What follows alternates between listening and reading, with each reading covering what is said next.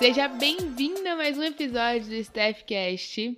E antes de começar esse episódio, eu preciso dizer que nós chegamos na Holanda com o Staffcast. Eu tô muito feliz.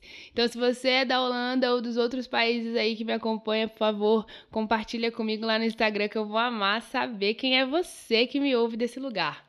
Bom, hoje eu quero conversar com vocês sobre a dificuldade de dizer não que é uma queixa bem comum ali nos meus atendimentos e eu, particularmente, já sofri muito com isso.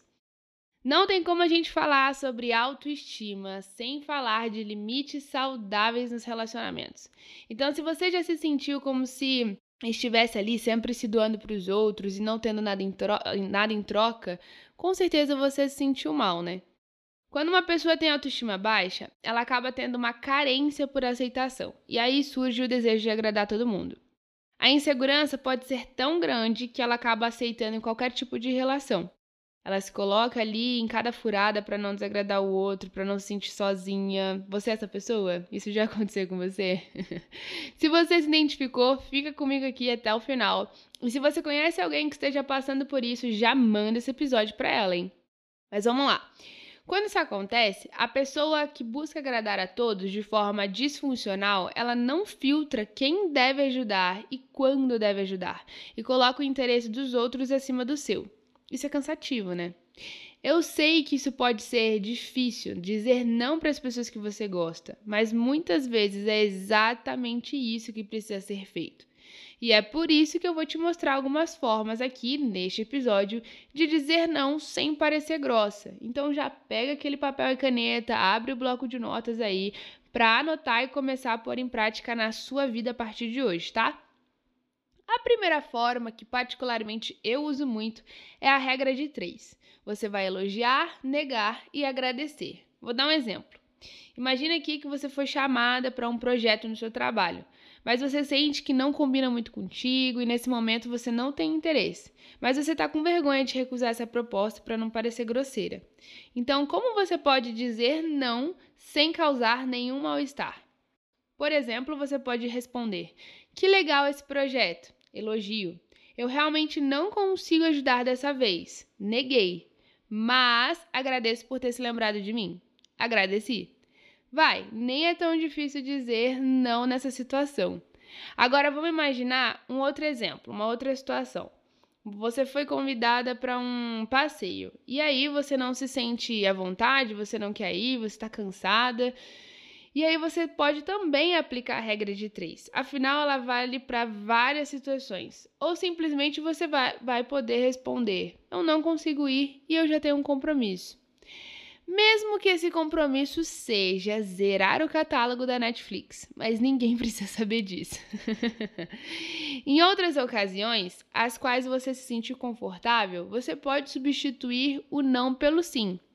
Ou então, uh, então, ao invés de você dizer eu não posso te ajudar porque eu estou muito ocupada, você pode dizer posso te ajudar depois que eu finalizar minhas tarefas. Percebe que colocar limite nas relações não é tão difícil assim, né?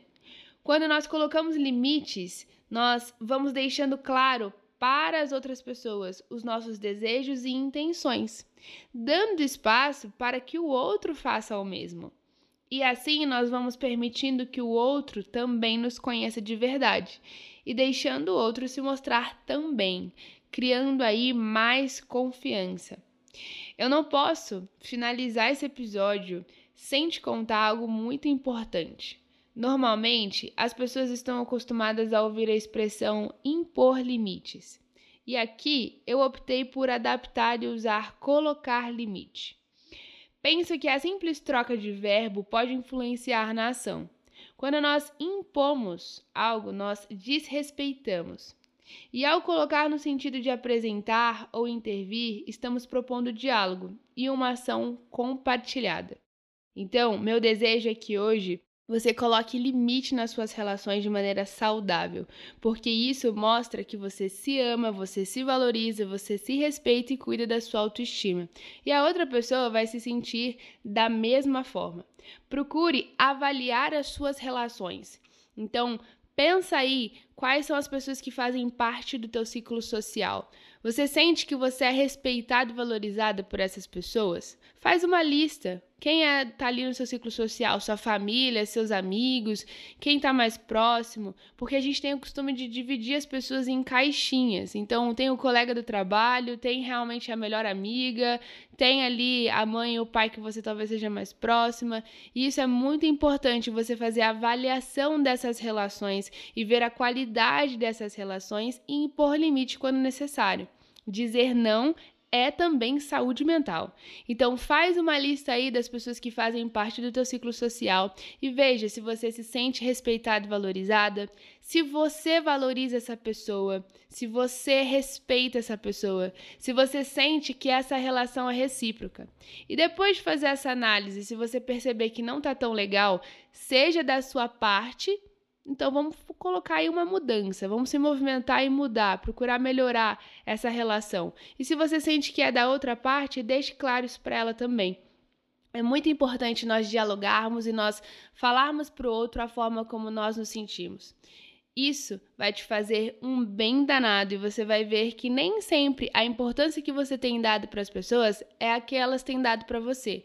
E ter isso muito claro vai te ajudar a entender a importância das relações e a importância de você colocar limites.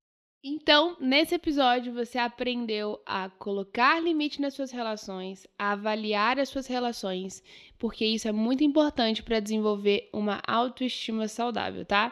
Eu espero muito que esse podcast tenha te ajudado de alguma forma e, se sim, compartilhe ali com as suas amigas.